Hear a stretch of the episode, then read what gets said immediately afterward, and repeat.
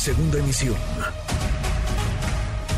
Manuel López San Martín, en MBS Noticias. Me da gusto saludar en la línea telefónica a la senadora del PAN, Xochil Gálvez. Gracias, senadora. Gracias, Xochil. ¿Cómo estás?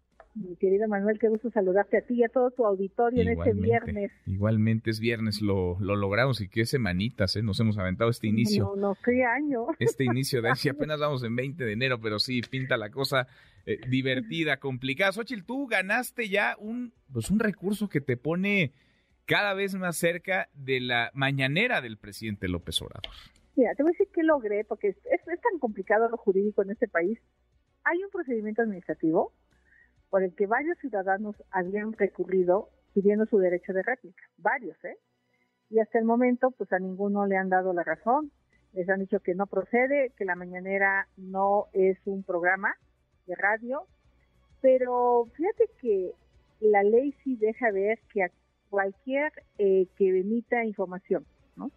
Y la mañanera se ha convertido en un emisor de información, se ha convertido en un programa de tele, de radio, y metió un amparo y al menos logré que lo admitan, lo estudien. Tiene dos opciones. Uno, decirle al presidente que me dé derecho de réplica o decirle al legislativo que hay una laguna jurídica y que los programas como La Mañanera, que hay otros, ¿eh?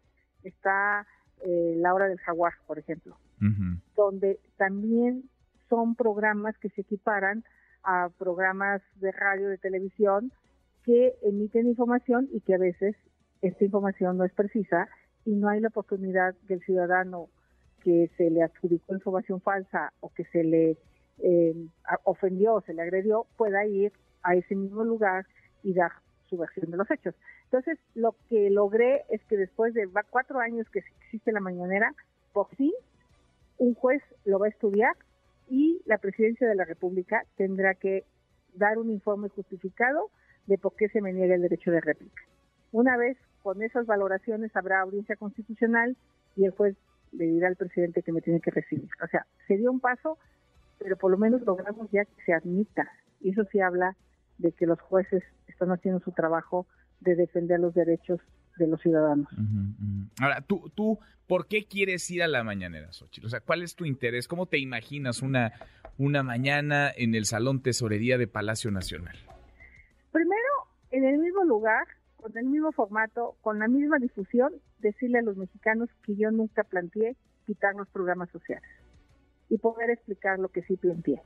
Yo lo que planteo es que además de programas sociales se puedan generar empleos y darle certificación competencias. Por ejemplo, el programa Construyendo el Futuro, Jóvenes Construyendo el Futuro, además de lo que les dan y que se van a hacer guajes algunos algunos lugares, pues código, habilidades digitales, quizá idiomas que les permitan realmente a esos jóvenes quedarse en los empleos, porque hoy terminan el programa y regresan a lo mismo.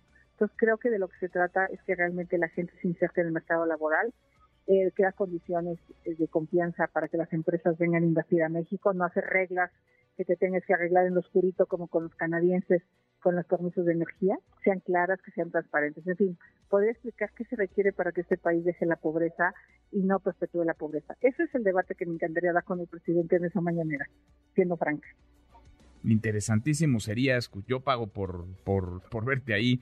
Eh, Xochitl, ahora, no sé si te darían, por ejemplo, la palabra. A ver, lo que tú estás pidiendo es que te dejen entrar y que te den la palabra en la conferencia del presidente. Absolutamente. Eso es lo que el juez ordenaría que el presidente me dio un mismo espacio. Si le sumo todas las menciones que ha hecho sobre mi persona, pues ya serían como 10 minutos. Pues, pues, pues sí. Entonces sí vale la pena. Sí quiero ir, sí quiero estar. Y si no, y si se niega, y si el juez, pues ya me les enseñaré para dar a conocer mi mensaje de una manera creativa como es mi característica. pues sí.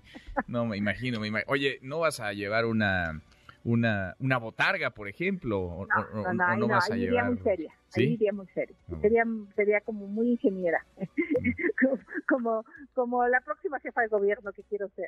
sería muy, muy seria. Bueno, pues ahí está muy cerca el palacio, ahí está muy cerca el palacio del ayuntamiento, donde por cierto ah, fue la a una cuadra, sí, a ahí. a una, a una cuadra. Bueno, entonces, ¿cómo, ¿qué te dicen los abogados? ¿Cómo están los tiempos de este, de este recurso? Un par de meses, yo creo, pero los abogados creen que es un súper mensaje que haya sido admitido. O sea que sí hubo al menos algunos elementos que hacen dudar al juez que la mañanera no sea un sujeto obligado. Mm. Este, y lo hemos planteado muy bien, por cierto, con los del litigio estratégico, que, que, no me cobran un peso, que son abogados que creen en el derecho y creen que en este caso se está violando mi derecho humano de réplica. ¿Qué pasaría nomás para, digamos, imaginárnoslo? Si hoy te, formas en, en, la fila por la que ingresan los periodistas en la conferencia del presidente López Obrador, ¿de plano te dan portazo, no te dejan pasar? No, no me dejarían pasar porque me van a decir que no soy periodista. Mm al menos que tu programa me quiera acreditar, pero ah, no se vale. La, corresponsal, la corresponsal Xochitl, pues te acreditamos. Te, acreditamos. Pero ¿sabes qué? Yo más que en calidad de periodista quiero ir en calidad de ciudadana aludida mm. o de senadora aludida, porque pues no soy una senadora, no soy una ciudadana, soy una senadora y yo sobre todo, a mí la parte que me ofendió realmente, él me había dicho muchas cosas sobre mí, muchas, realmente lo que me ofendió es que pusiera palabras en mi boca que yo nunca dije. Creo que eso sí no se vale. Y eso sí, los mexicanos deben de saber a su lado que yo jamás propuse quitar la pensión de adultos mayores. Porque a veces pienso como que me quiere descarrilar de la Ciudad de México, como que ya le dio mi editis, que me ve tan competitiva y entonces está buscando cómo me desacredita. Y eso sí que no se vale. Pues sí. Pues va a ser interesante lo que ocurra con, con este recurso que tú has interpuesto y que admitieron ya, porque podría ser pues la punta del iceberg, ¿no? Y varios, varias tratarían, me imagino, de seguir ese, esa ruta, ese camino. Xochitl, qué gusto escucharte como siempre, gracias. Mira, se siente un precedente y creo que eso es lo que vale la pena, más que yo, el resto de personas que no se pueden defender. Pues sí, pues sí, que han sido mencionadas, aludidas. Gracias, otro para ti. Gracias. Redes sociales para que siga en contacto: Twitter, Facebook y TikTok. M. López San Martín.